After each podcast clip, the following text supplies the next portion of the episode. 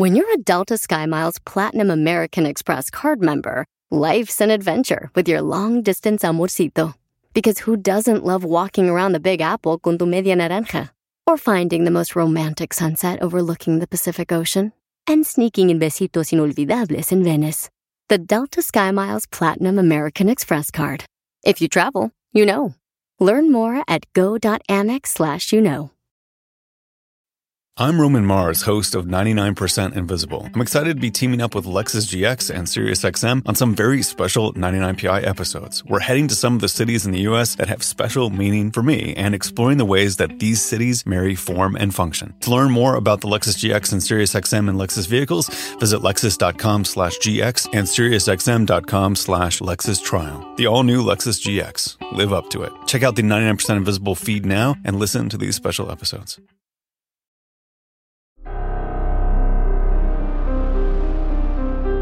En Código Misterio encontrarás temas relacionados con energías, cuarzos, sanaciones, meditación, ovnis, fantasmas, pirámides, misterios inexplicables, culturas antiguas y continentes desaparecidos. Pero también nos remontaremos al conocimiento de nuestros ancestros para vivir una vida más sencilla pero plena. Bienvenidos.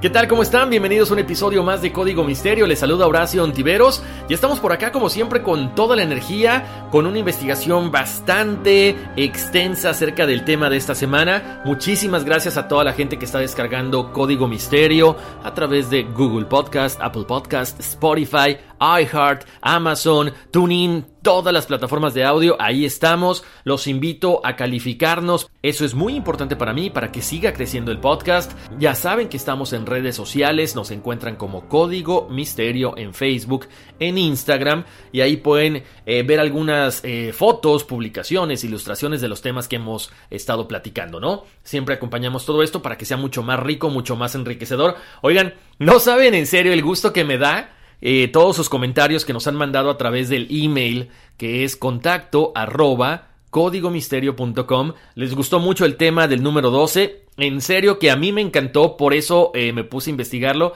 y me agrada muchísimo que hayan compartido tanta información. Eso es lo que a mí me gusta, ¿no? Que, que tengamos una retroalimentación. O sea, el podcast es de acá para allá y de allá para acá. Gracias también a los, eh, las personas que nos dejan los mensajes ahí en, en, las redes sociales. Todo es bien recibido, en serio. Algunas sugerencias por ahí, si ustedes eh, tienen alguna idea de algún tema, son bien recibidas. Y bueno, pues ya saben, eh, vamos a arrancar con un tema muy interesante. ¿De qué vamos a hablar esta semana?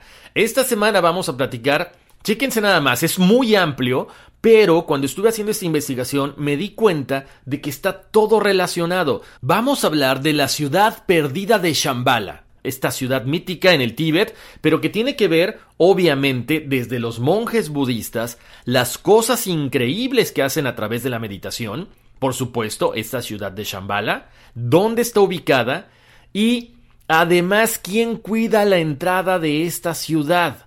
¿Saben quiénes son? Bueno, pues son, son, unos seres altos, grandotes que habitan en el Himalaya. Estamos hablando de los yetis o de los abominables hombres de las nieves. Así es.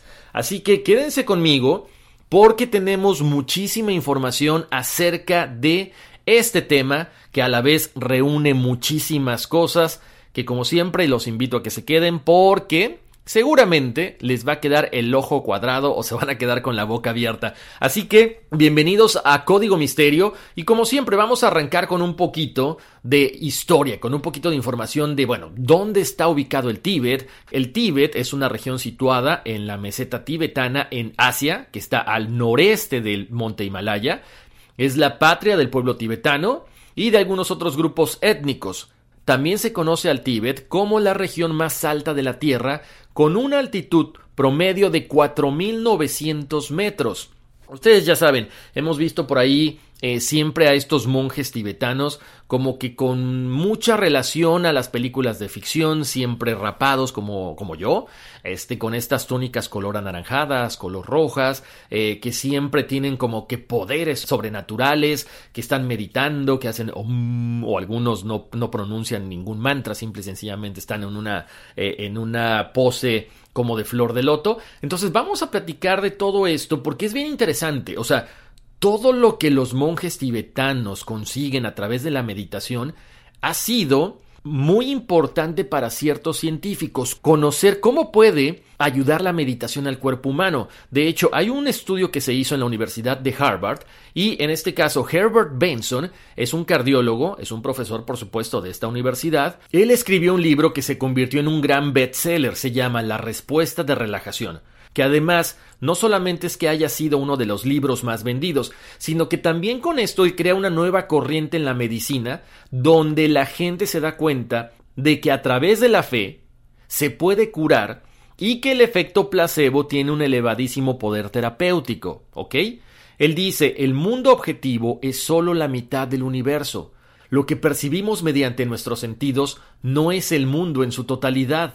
Y continuando con esta parte de Herbert Benson, que investiga a estos monjes tibetanos, pues él se sorprende porque dice, ¿cómo es posible que puedan lograr tantas cosas? En este caso, un grupo de monjes que practicaban una técnica de yoga llamada Tummo podían reducir, imagínense, hasta en 17 grados la temperatura de sus manos y de sus pies. Hasta ahorita no existe una explicación científica a este fenómeno, también se dice que a los monjes tibetanos, así como lograban bajar la temperatura de sus manos y sus pies, también lograban subir su temperatura, imagínense, hasta el punto de que les colocaban sábanas mojadas en su cuerpo e inmediatamente las sábanas se secaban, o sea, es increíble, ¿ok?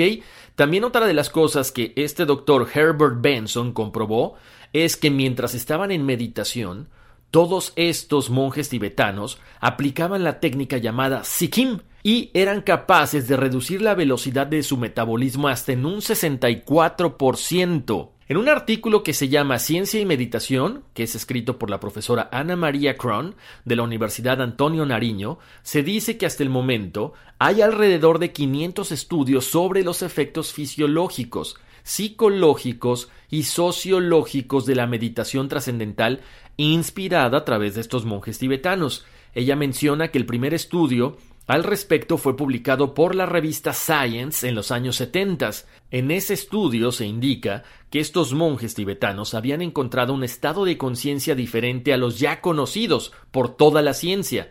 Habla de estados de vigilia, de sueño con sueños y de sueño profundo, pero la ciencia siempre ha hablado de los estados de vigilia, de sueños con sueños y de sueño profundo, pero los monjes aparentemente habían ya alcanzado un cuarto estado que combina el reposo y la alerta de manera simultánea.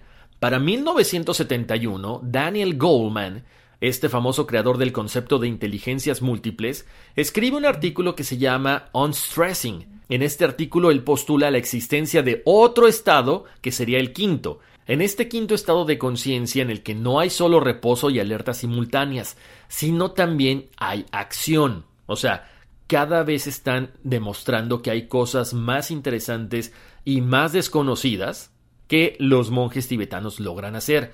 Hay uno de los monjes más famosos que se llama Swami Rama, él es autor del libro Vivir con los maestros del Himalaya, y en esta obra se asegura que hay yogis y monjes tibetanos capaz de permanecer durante días en total quietud, pero que además de esto, como les decía, no comen, no toman agua, están simple y sencillamente en meditación, pero que además son capaces de levitar. A ver, aquí hacemos una pausa. No hay evidencia de que sí puedan levitar, pero de que pueden pasar semanas, días, incluso hasta meses meditando, sí lo han hecho, ¿ok? Ahora, una de las cosas que también sorprendió a los doctores Elmer y Alice Green fue que este monje tibetano Swami Rama era capaz de producir las mismas ondas cerebrales del sueño en momentos de vigilia, o sea, cuando él estaba consciente. También mencionan que voluntariamente había logrado detener el bombeo de su corazón durante 17 segundos sin que dejara de latir.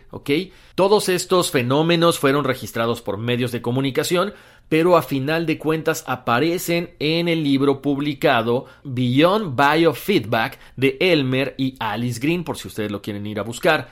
Ahora, cuando los monjes meditan sobre amor incondicional, amabilidad y compasión, está comprobado que sus cerebros generan ondas gamma, estas ondas cerebrales que oscilan entre 40 ciclos por segundo y que son indicadoras de un altísimo nivel de atención y difícilmente captables. Para poder ser captadas se tiene que utilizar un encefalograma. Esto se traduce, pongan mucha atención, porque con estos estudios que les han hecho a los monjes tibetanos, nos damos cuenta de que todos los seres humanos podemos enseñar a nuestro cerebro a secretar serotonina, o sea, a ser más felices.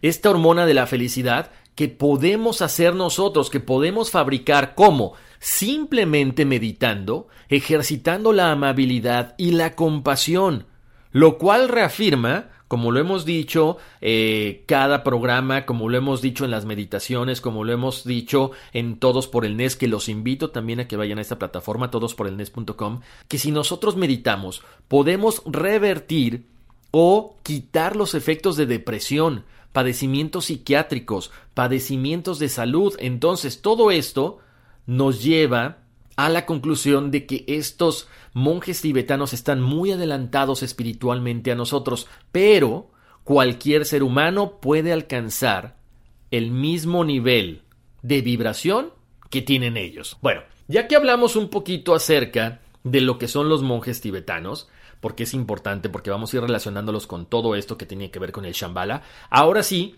vamos a platicar de la famosa ciudad de Shambhala. Porque se dice, para muchos yogis, para muchos maestros tibetanos, para muchos investigadores, que Shambhala como tal no existe en el mundo físico, ¿ok? Solamente la puedes visitar a través de la meditación. Ahora sí entendemos por qué estábamos hablando de estos monjes, porque ellos logran llegar a Shambhala a través de sus meditaciones. Que si también hay un camino físico, bueno, también se dice que hay un camino físico, pero el más fácil es a través de la meditación. Se dice que esta entrada a Shambhala es cuando el maestro espiritual ha desarrollado todos sus potenciales en este plano físico, ¿ok? A través de la unidad del universo ya pueden entrar a la ciudad de Shambhala que si hay escritos que dicen que Shambhala existe, sí, también se dice que está eh, ubicada al norte del río Sita, que está dividido por ocho cadenas de montañas, que hay un palacio también ahí. Ahorita vamos a ir platicando de todo esto, pero para que vean la importancia de la meditación. Shambhala también se conoce como el reino oculto y es conocido en el Tíbet como una comunidad donde existen seres perfectos y semi-perfectos que están guiándonos a todos los seres humanos a nuestra evolución, ¿ok? Esta ciudad de Shambhala es considerada la fuente del Kalachakra, que es la mayor y más esotérica rama del misticismo tibetano. Se dice que Buda predicó las enseñanzas del Kalachakra a un conjunto de hombres santos en el sur de la India. Más tarde estas enseñanzas permanecieron ocultas por mil años hasta que un escolar hindú fue en busca de Shambhala y se inició con las enseñanzas de un hombre santo que conoció a lo largo del camino. El Kalachakra permaneció en la India hasta que emprendió su camino al Tíbet en el año 1026. Desde entonces, el concepto de Shambhala ha sido ampliamente conocido en el Tíbet. Los tibetanos han seguido estudiando el Kalachakra durante los últimos 900 a 1000 años, aprendiendo desde la ciencia, la meditación y usando su sistema de astrología para poder guiar sus vidas. De hecho, hay muchas personas en el Tíbet que se preguntan ¿cómo puede ser Shambhala la fuente de algo que ha afectado a tantas áreas de la vida tibetana durante tanto tiempo, pero no existe físicamente? Bueno, Aquí los estudiosos o los investigadores dicen es que sí existe y ahorita vamos a platicar de una tribu o de un reino que desapareció de la faz de la tierra porque aparentemente huyó al Shambhala. Ahora, los textos religiosos tibetanos describen toda esta naturaleza física del terreno místico con mucho detalle. Se decía y se pensaba que era como una flor de loto de ocho pétalos, ¿ok? El Shambhala está dividido en ocho regiones, cada una está rodeada por un anillo de montañas. En el centro del anillo más interno está Kalapa, que es la capital, y el palacio Kingos, está compuesto de oro, de diamantes, de coral y de gemas preciosas. La capital de Shambhala está rodeada de montañas hechas de hielo que lucen con una luz cristalina. Por supuesto, al hablar de Shambhala, no solamente estamos hablando de que, bueno, existe este nivel espiritual de alta vibración, sino que también se tiene tecnología sumamente avanzada. El palacio que les comentaba contiene claraboyas especiales hechas de lentes que les sirven a los estudiosos como telescopios de alta potencia para estudiar qué? La vida extraterrestre durante miles de años lo han estado haciendo. Así que, a pesar de que, bueno, los habitantes de Shambhala no poseen ningún tipo de vehículo para poder trasladarse, sí usan este sistema de túneles subterráneos. ¿A qué les suena? Pues más o menos como a la tierra hueca, ¿no? Bueno, de camino a la luz, los habitantes de Shambhala adquieren muchos poderes a través de la meditación, como la clarividencia, la habilidad de moverse a grandes velocidades y también la capacidad de materializarse y desaparecer pueden desaparecer en un punto y aparecer miles de kilómetros después. Eso es lo que ellos aprenden en Shambhala. También los tibetanos creen que este terreno donde está Shambhala o donde está el monte Tíbet está custodiado por seres con poderes sobrehumanos. Al principios de los años 1900 se escribió un artículo en un periódico hindú que se llamaba The Statement y hablaba de un comandante británico que acampando en el Himalaya vio a un hombre alto, vestido con ropa blanca, con pelo largo y con cabello rubio. ¿A qué le suena? Como a estos seres extraterrestres, ¿no? Bueno, aparentemente este ser se dio cuenta de que lo estaban observando, él salta en la ladera vertical de la montaña y desaparece. Increíble, pero desaparece en un 2x3. El comandante se sorprende, pero los tibetanos con los que él estaba acampando no mostraron ningún signo de sorpresa, como que estaban acostumbrados a toda esta situación, y le explicaron al comandante que había visto a uno de estos hombres que cuidan la tierra sagrada de Shambhala. Un relato más detallado de estos guardianes también fue dado por Alexandra David Neal, esta exploradora que estuvo 14 años en el Tíbet. Ella viajaba a través del Himalaya cuando vio a un hombre moviéndose con una extraordinaria velocidad y lo describe de esta forma. Pude ver claramente su cara impasiva, perfectamente en calma, y grandes ojos abiertos, con su mirada fija en un objeto distante e invisible, situado en algún lugar en el espacio. El hombre no corrió, parecía que daba saltos. Es como si estuviese dotado de una elasticidad de una pelota y rebotaba cada vez que sus pies tocaban el suelo. Sus pasos tenían la regularidad de un péndulo. Mientras que mucha gente, muchos investigadores han estado buscando Shambhala durante años, durante siglos, aquellos que vieron el reino, a menudo se dice que nunca volvieron. Si se dan cuenta, siempre existe esta, esa historia, ¿no? Cuando alguien logra penetrar en un reino que es más espiritual que material, normalmente ya no regresan. ¿Por qué? Bueno, se dice que porque están más a gusto ahí, porque ya pasaron a otra dimensión y porque será ilógico querer regresar a este mundo material, ¿no? Muchos dicen que también a la hora que han querido regresar, pues han sido destruidos, no se sabe. Lo que sí es que los textos tibetanos contienen toda esta información, hechos históricos acerca de Shambhala como nombres, fechas de sus reyes, registros de acontecimientos importantes que ocurrieron tanto en Shambhala como en el mundo exterior.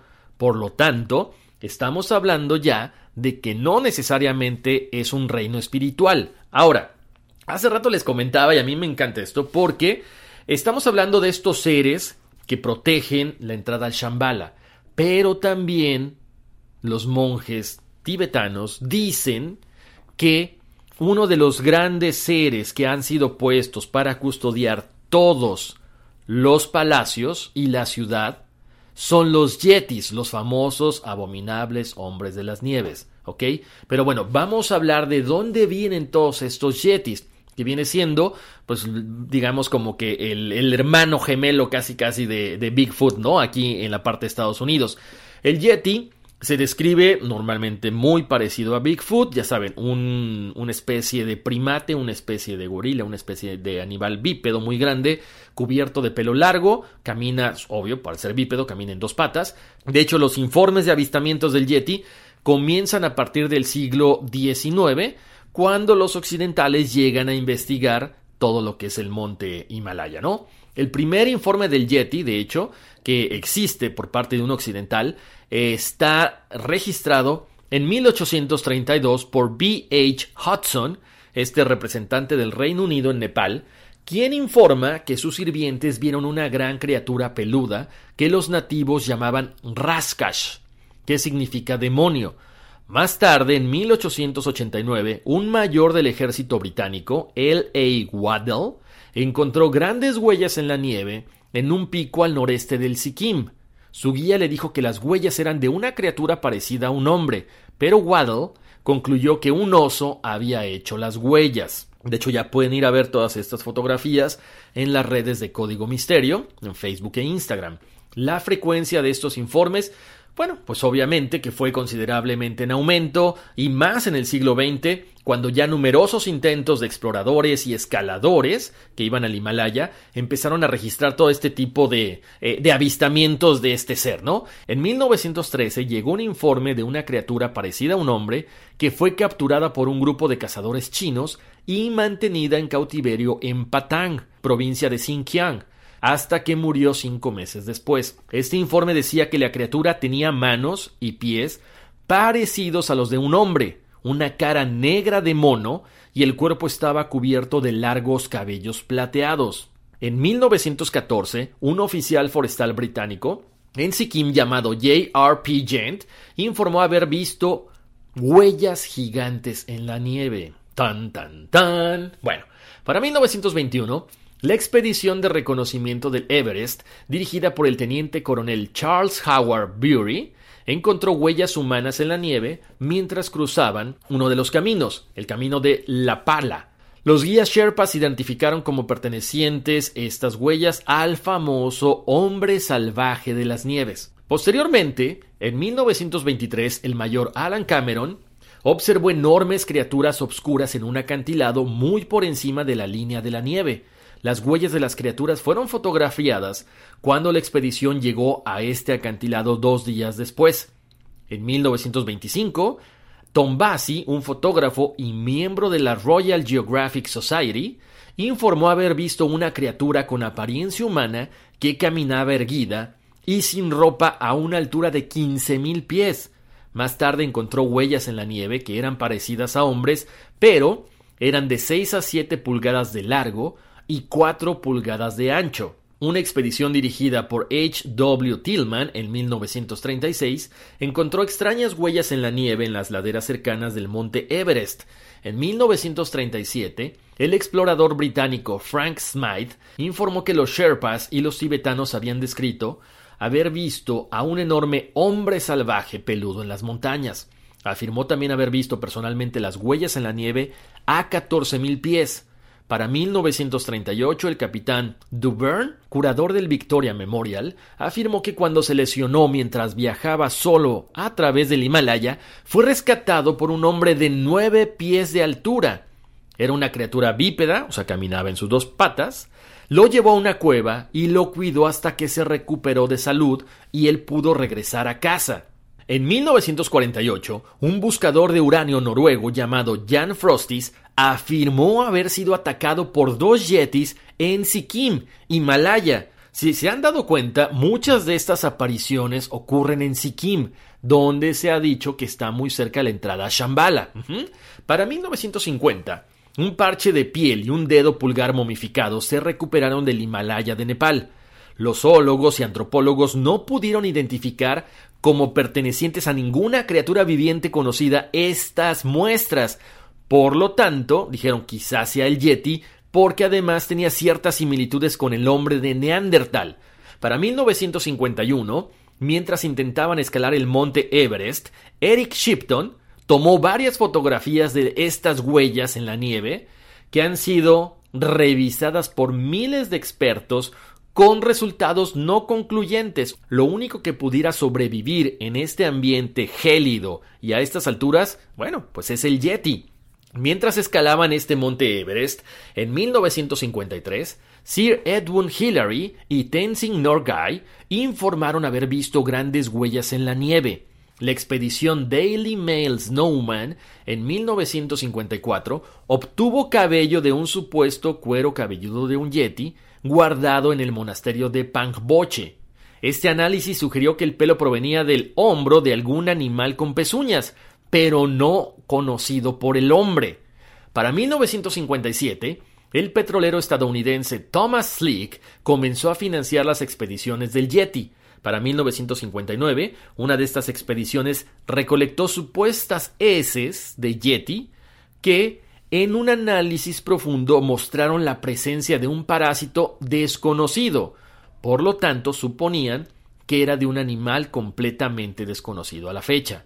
Para 1958, el doctor Norman Dyrenford informó haber encontrado cuevas en Nepal que contenían muestras de cabello, restos de comida y huellas. Afirmó que estos podrían haber estado habitados en algún momento por estas famosas criaturas míticas como el Yeti.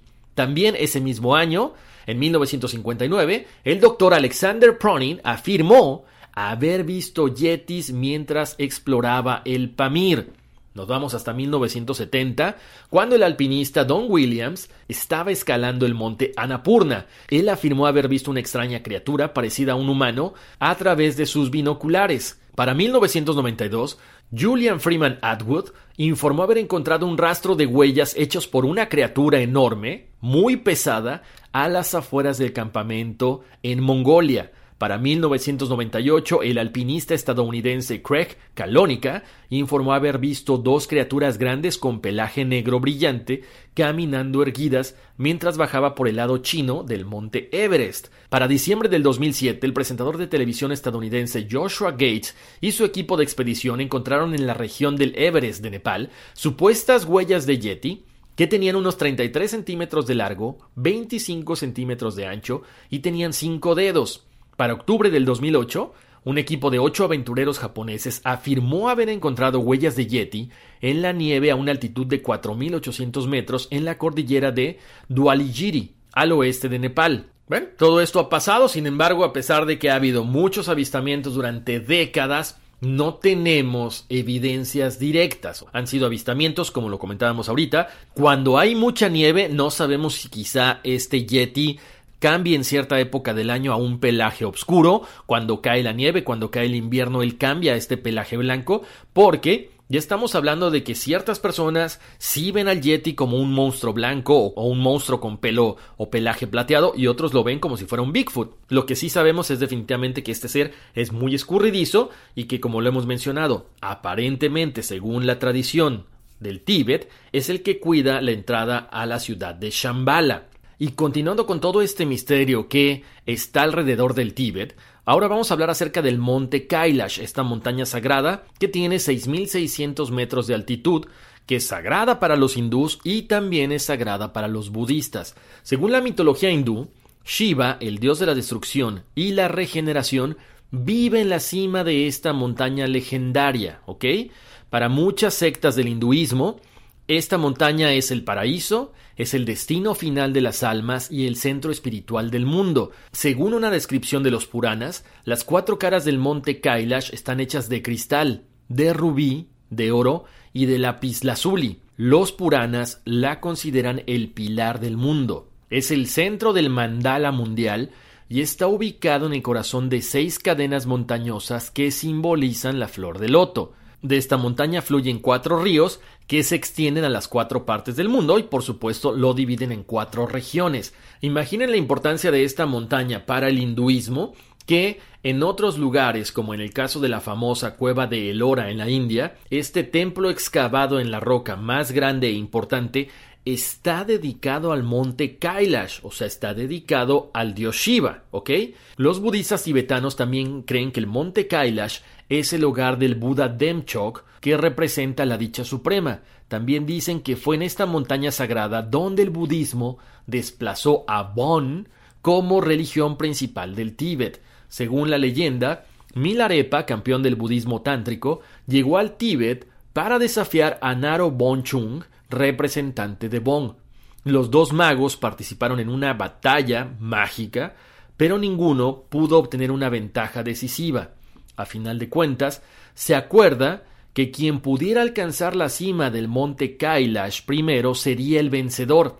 En ese momento, Naro Bonchung, representante de la religión de Bon, sube por la pendiente con un tambor mágico, mientras que los seguidores de Milarepa se quedan impresionados porque él está tranquilo, está sentado y ¿saben qué estaba haciendo? Meditando. Ahí nos damos cuenta una vez más de la importancia de la meditación. Sin embargo, cuando Naro Bonchung está casi llegando a la cima, Milarepa despierta de esta meditación, entra en acción y se adelanta a su contrincante cabalgando sobre los rayos del sol ganando así el concurso y llevando el budismo al Tíbet. Esto es lo que comenta esta, esta historia. Ahora, ¿por qué es tan importante el monte Kailash? Ya lo hemos comentado. Es un monte muy alto que nadie puede subir, ¿ok? Está hecho de roca negra. Este pico simétrico, para muchas personas e investigadores, dicen que tiene una forma de diamante con cuatro fachadas, ¿ok? La cara sur tiene un corte vertical con sus capas horizontales, creando la apariencia de una esvástica. Este símbolo antiguo que es de buena suerte en muchas partes del mundo. Continuando con el monte Kailash, les cuento que cada año miles de personas hacen una peregrinación a este monte. Es una tradición que se remonta a miles de años y no solamente van hindús o van budistas, van de todo tipo de religiones y lo que tienen que hacer es caminar alrededor del monte Kailash porque ellos sienten que con esta caminata sus pecados serán perdonados y además les va a traer buena fortuna. Como les decía hace ratito, ¿no? Ningún peregrino que hace este viaje puede subir al monte. Las cuatro religiones creen que sería un grave sacrilegio poner un pie en alguna de sus laderas. Por lo tanto, se comenta que las personas que han intentado desafiar esta historia y tratar de escalar el monte Kailash mueren durante el proceso. Siguiendo con esta investigación, les cuento que al principio del podcast les comentaba que hay muchos elementos que forman parte de este tema, y ahora vamos a irnos con el reino de Guge, que este reino es el responsable de la reintroducción del budismo en el Tíbet después de una larga prohibición. ¿Por qué es importante este reino? Ahí les va. Porque lo mencionábamos al principio, para muchos monjes tibetanos, para muchos investigadores, la ciudad de Shambhala solamente se alcanza a través de la meditación. Otros dicen que sí, efectivamente, sí existe físicamente, por eso eh, esta, esta, gente de Shambhala pusieron a los yetis para cuidar las entradas. Y ahí viene lo interesante, porque este reino de Guge, que fue uno de los más importantes en el siglo X, se dice que en un momento el gobierno tibetano decidió cobrar impuestos a este reino de Guge. Cuando los soldados fueron a recaudar el dinero, esto fue a principios del siglo XX, ¿qué fue lo que pasó? En este pueblo de Guge se decía que había cien mil personas viviendo ahí. Cuando llegan los soldados a cobrar el dinero, a recaudar los impuestos, los cien mil pobladores habían desaparecido, no saben a dónde, no saben cómo fue posible que cien mil personas hubieran desaparecido de la noche a la mañana. Se dice que ellos entraron a unas cuevas y que adentro de las cuevas había túneles que los llevaron hasta la ciudad de Shambhala, que se encuentra ¿dónde? debajo del monte Kailash. Y trayendo a colación lo que yo les comentaba hace ratito, según el texto sagrado Kali Kraka, el reino de Shambhala lo puedes encontrar detrás del monte Kailash. De hecho, Muchas personas que han hecho viajes al Tíbet reportan haber visto ovnis sobre esta montaña. Por lo tanto, estamos hablando de que quizá hay una puerta dimensional o por ahí simple y sencillamente estos ovnis entran a la ciudad de Shambhala. Y bueno, no sé qué piensan ustedes, ¿qué será mejor? ¿Llegar a Shambhala a través de la meditación? ¿O de pronto aventurarse hasta el Tíbet, encontrar estas cuevas y recorrer los túneles hasta llegar a Shambhala? Teniendo mucho cuidado de no encontrarse a ningún abominable hombre de las nieves. Como siempre, ustedes tienen la última palabra. Los invito a que vean todas estas fotografías en las redes sociales de Código Misterio, Facebook e Instagram y descarguen en su aplicación preferida Código Misterio, este podcast que sale semana tras semana y que pueden encontrar en Apple Podcast, Google Podcast, iHeart, Spotify, TuneIn y en cualquier plataforma de audio. Muchísimas gracias por haberme acompañado, les mando un abrazo y vámonos, que aquí espantan. I'm Roman Mars, host of 99% Invisible. I'm excited to be teaming up with Lexus GX and SiriusXM on some very special 99PI episodes. We're heading to some of the cities in the US that have special meaning for me and exploring the ways that these cities marry form and function. To learn more about the Lexus GX and SiriusXM and Lexus vehicles, visit lexus.com slash GX and SiriusXM.com slash Lexus Trial. The all new Lexus GX. Live up to it. Check out the 99% Invisible feed now and listen to these special episodes.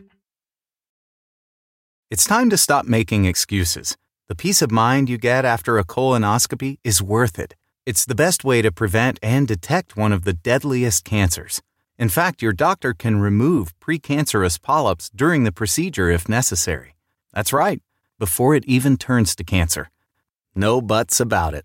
Get a colonoscopy at 45 and follow up every 10 years or as recommended by your doctor. Find a location or schedule now at avera.org/colon.